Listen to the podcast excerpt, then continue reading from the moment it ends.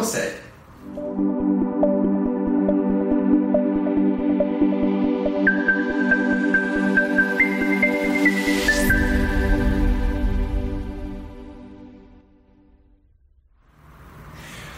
A varicocele ela é uma alteração vascular, onde as veias que drenam o sangue venoso dos testículos se tornam varicosas, ou seja, incompetentes.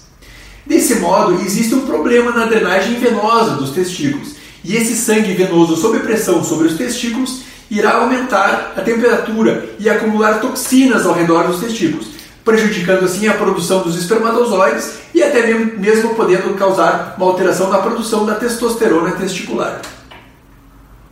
Bom, 15% de todos os homens têm varicocele. Entretanto, nem sempre a varicocele se constitui numa doença. Né? A varicocele apenas é considerada uma doença quando a varicocele causa infertilidade ou então dor testicular. Sabemos hoje que 30% dos homens com infertilidade apresentam varicocele e nesses casos há sim benefício no seu tratamento. A varicocele ela é a maior causa tratável de infertilidade masculina.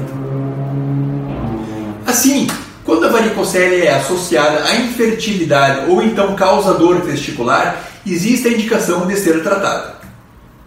Também adolescentes portadores de varicocele e que têm uma alteração no desenvolvimento do testículo do mesmo lado da varicocele também têm a indicação de realizar a sua correção. Na formação de um espermatozoide, a partir de uma célula testicular primordial, são necessárias várias divisões celulares e o tempo necessário para essa produção é de aproximadamente 75 dias.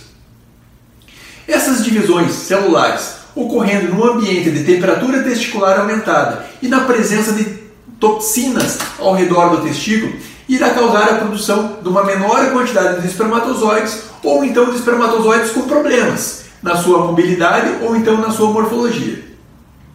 Sabemos também que a varicocele afeta a qualidade do DNA dos espermatozoides. Para o tratamento da varicocele, é necessário um procedimento cirúrgico, onde o médico urologista tem o objetivo de tratar o refluxo venoso do sangue sob pressão sobre os testículos. Objetivando também preservar as artérias e os vasos linfáticos que correm junto a essas veias varicosas. Antigamente, a cirurgia era realizada com grande corte na região alta da virilha, onde havia necessidade de abrir o músculo e a ponerose do abdômen.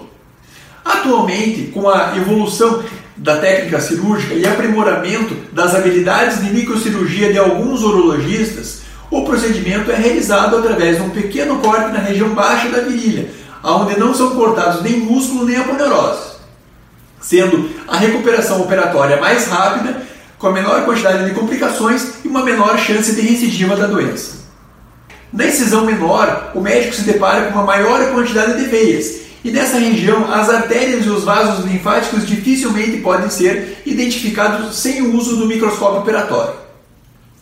Sem o microscópio, ou então sem a habilidade microcirúrgica do cirurgião, os resultados do procedimento podem ser comprometidos.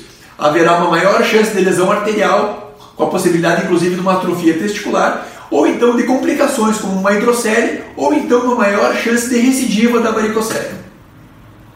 Em mãos experientes, esperamos uma melhora na qualidade seminal entre 55% e 70%.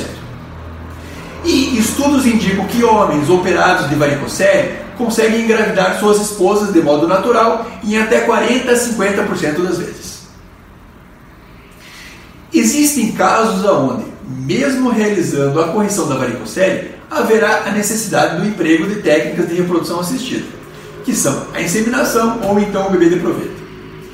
Entretanto, sabe-se hoje que casais cujo homem realizou a correção da varicocele têm mais chances de sucesso no tratamento de reprodução assistida que aquelas chances dos casais onde o homem não realizou a cirurgia.